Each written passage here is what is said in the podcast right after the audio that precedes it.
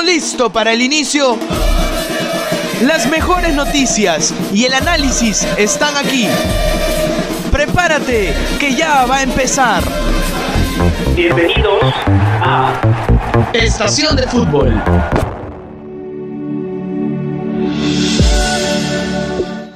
Hola, hola, ¿qué tal? ¿Cómo están? Mi nombre es Mario Cumpa y están en una edición más de Estación de Fútbol. Hoy día vamos a hablar sobre el clásico del fútbol peruano, lo que pasó el día domingo en el Estadio Monumental que recibió a más de 60.000 personas para ver el espectáculo. Fue un estadio lleno, un estadio donde la gente pudo ir tranquilamente, en la tribuna sur se estuvieron dando entradas familiares, por decirlo así. Era una tribuna familiar, así le han puesto los organizadores.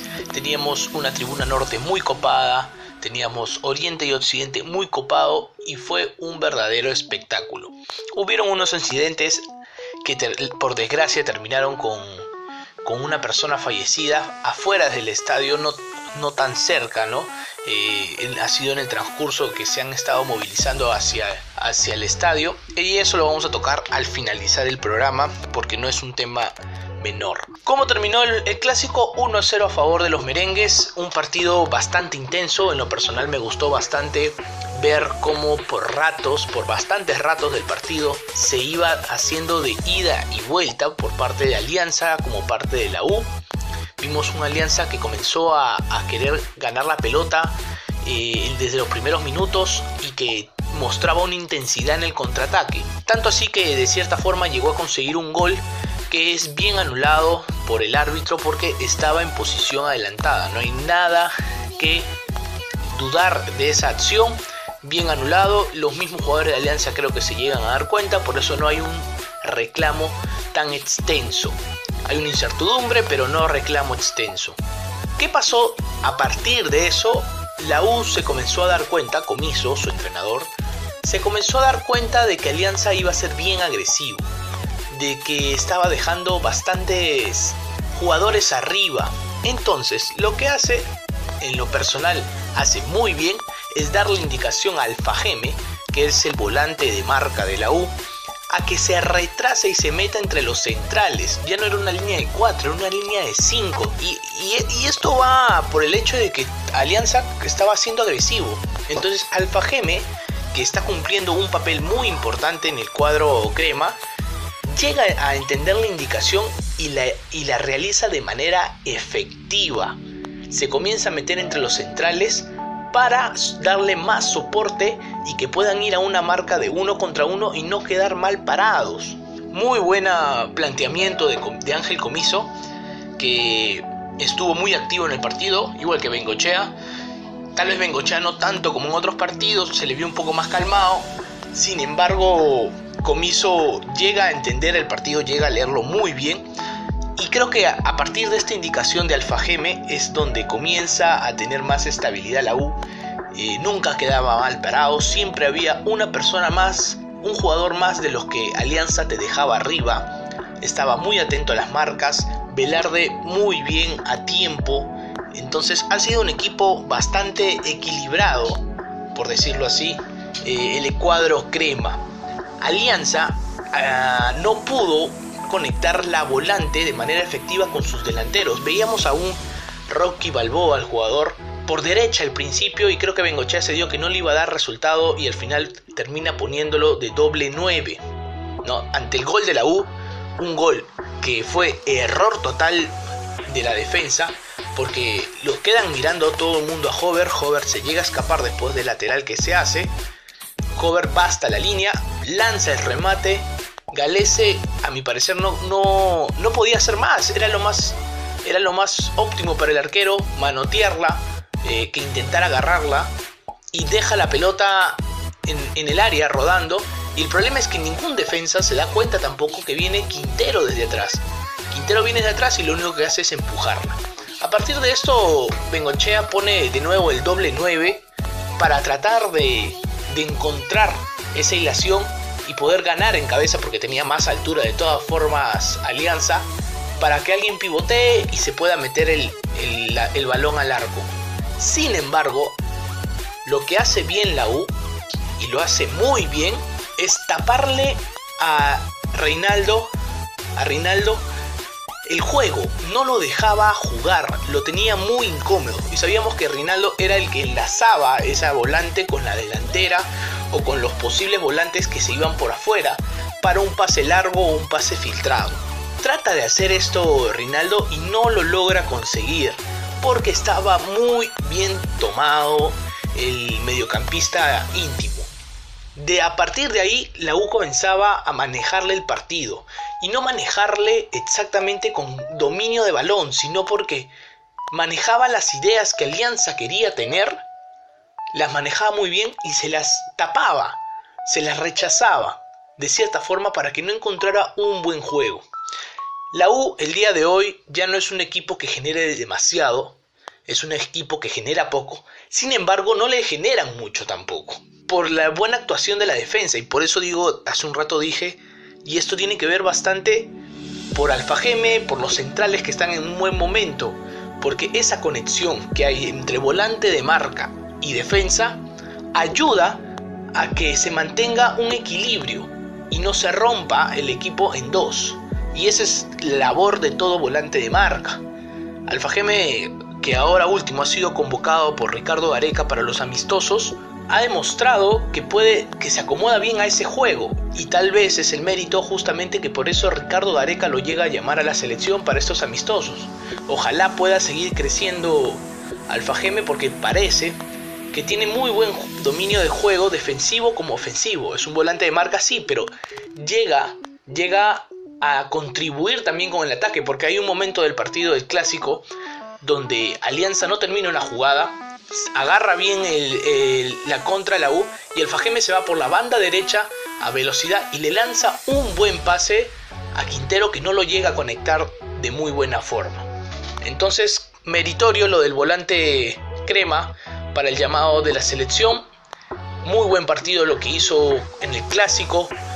Hover muy atento también, tal vez no deslumbró como en otras ocasiones, sin embargo fue muy incómodo. Eh, Comiso ha realizado, ha llegado a hacer que, que jugadores como De la Cruz tengan más atrevimiento, les ha dado la confianza.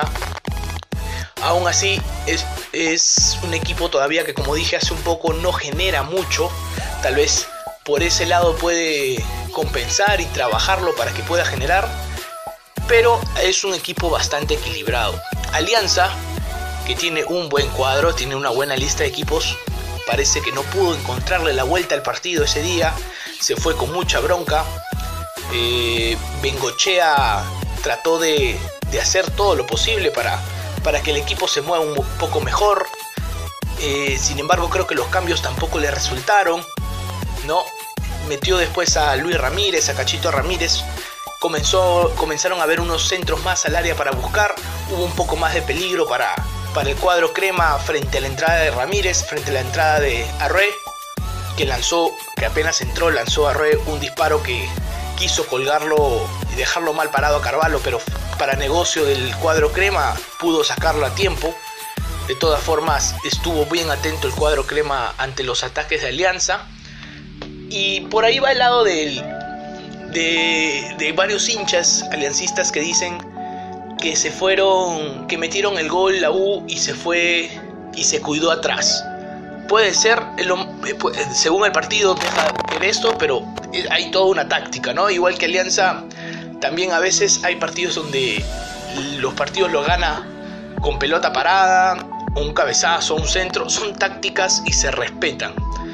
En esta ocasión le, sirvió a la U sirvió a la U. No es que Alianza haya jugado un mal partido, al contrario, creo que ha sido dos choques tácticos por parte de los entrenadores y uno salió victorioso al final. Ahora, lo que quieren escuchar, eh, sí fue penal, la de Corso, fue totalmente penal.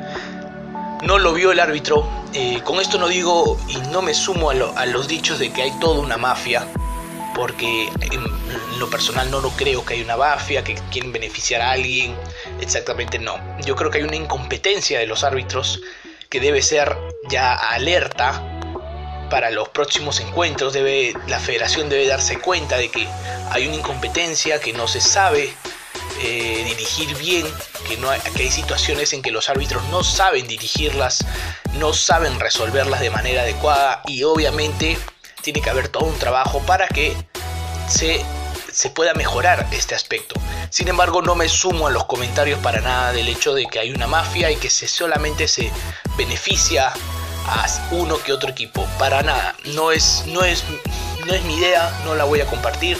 Otras tal vez piensen que es así. Se respeta.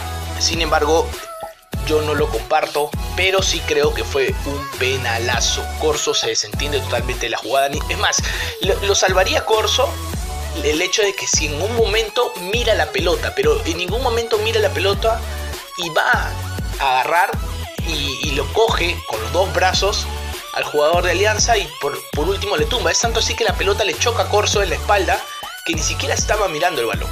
Entonces sí fue penal. Eh, tal vez cambiaba un, cambiaba un poco el partido, cambiaba la situación. Eh, no, no se sabe, no se sabe. Obviamente pudo anotarlo como pudo como puede haberlo fallado, pero sí fue penal.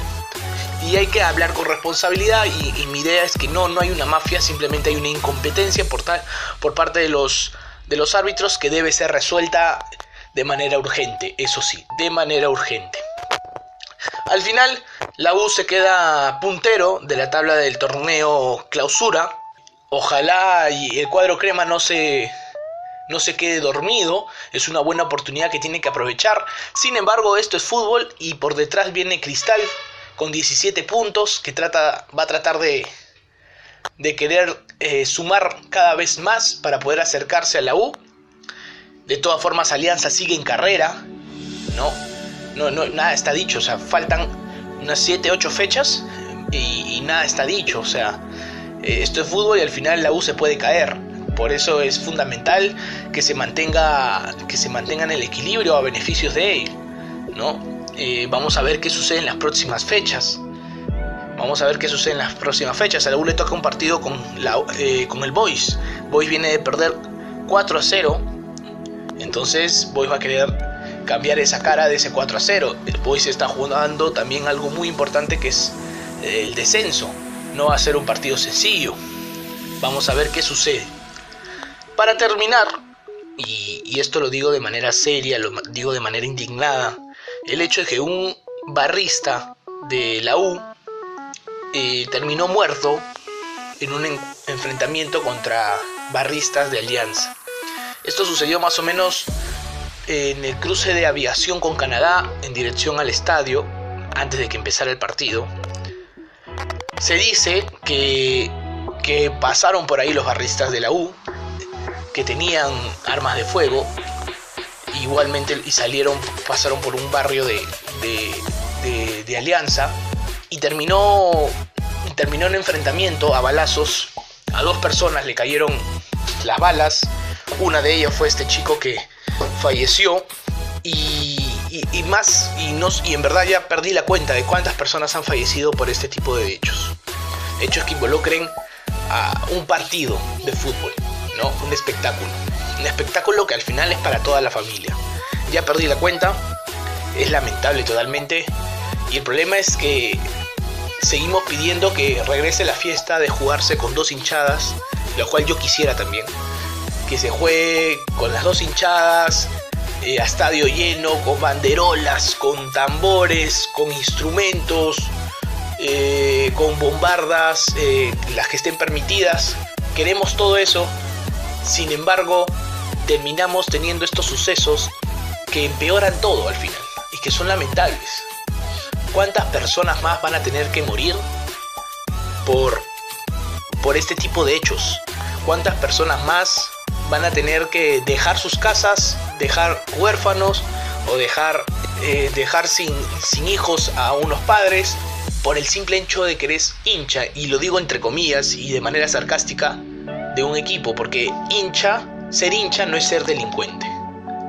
Ser hincha no significa eh, ser un pandillero o, o, ser un, una persona que mata a alguien o alguien que roba o alguien que te hace pintas en la calle de manera ilegal. Eso no es ser un hincha. Ser un hincha es irse al estadio, apoyar a tu equipo, mantener una idea de tu equipo, que te guste eh, cierto equipo y lo apoyes, que discutas, que, que puedas hablar. Eso es ser hincha. Pero hincha no es un delincuente. Y no sé qué esperamos para nosotros mismos tomar conciencia de, de esta situación. Porque se pueda o no se pueda legalizar otra vez el uso de, instrumentos, de que puedan ir con dos linchadas y con todo eso, se, se puede como no se puede. Pero al final el cambio está en cada uno de nosotros. Y esas personas y esos barristas que se creen hinchas, pero terminan yendo al estadio para hacer cualquier cosa menos alentar su equipo, no son hinchas, no, no son verdaderos hinchas. Y esas personas son las que deberían estar afuera. Totalmente. Esas personas porque al final ellos son los que valoran el espectáculo para que tal vez un padre pueda ir con su hijo, una familia pueda ir completa a ver el estadio porque ahora se va con miedo. Por más que juegue solamente tu equipo, se va con miedo por culpa de estas personas. Que en paz descanse este chico y ojalá, esperemos, esperemos de, corazón lo digo, que no se vuelvan a dar este tipo de, de situaciones donde haya personas fallecidas, donde haya enfrentamientos estúpidos por simplemente tener una diferencia de gustos sobre un equipo. Y no solamente hablo de la U y Alianza, puedo hablar del Boys, puedo hablar de Cristal, porque todos los equipos están, eh, siempre tienen personas ahí de mal vivir, haciéndose pasar por hinchas. Tal vez uno más que otros. Pero la situación es esta, y mientras nosotros no cambiemos, el fútbol para nada va a cambiar. Para nada. Bueno, eso es todo por hoy. El día de hoy también hay eh, clásico, un clásico sudamericano. Eh, River versus Boca en el Estadio Monumental de, de River en Argentina por la semifinal de la Copa Libertadores. Vamos a ver quién gana, si Marcelo Gallardo o, Alfaro. Vamos a ver cómo va la situación. Partido intenso. A mi parecer no es una revancha después de lo que pasó en Madrid. Sin embargo, es una buena situación tal vez para que Boca se lave un poco la cara de, de, este suceso de la final que se jugó el año pasado, de la Copa Libertadores pasada, para ver, para medirse otra vez con River, que en el, primer, superclásico que hubo hace unas semanas eh, por la Superliga Argentina quedó 0 a 0. Vamos a ver cómo sale el resultado. Y esos son todos los acontecimientos. Vean bastante fútbol y nos estamos escuchando la próxima semana. Chao, chao.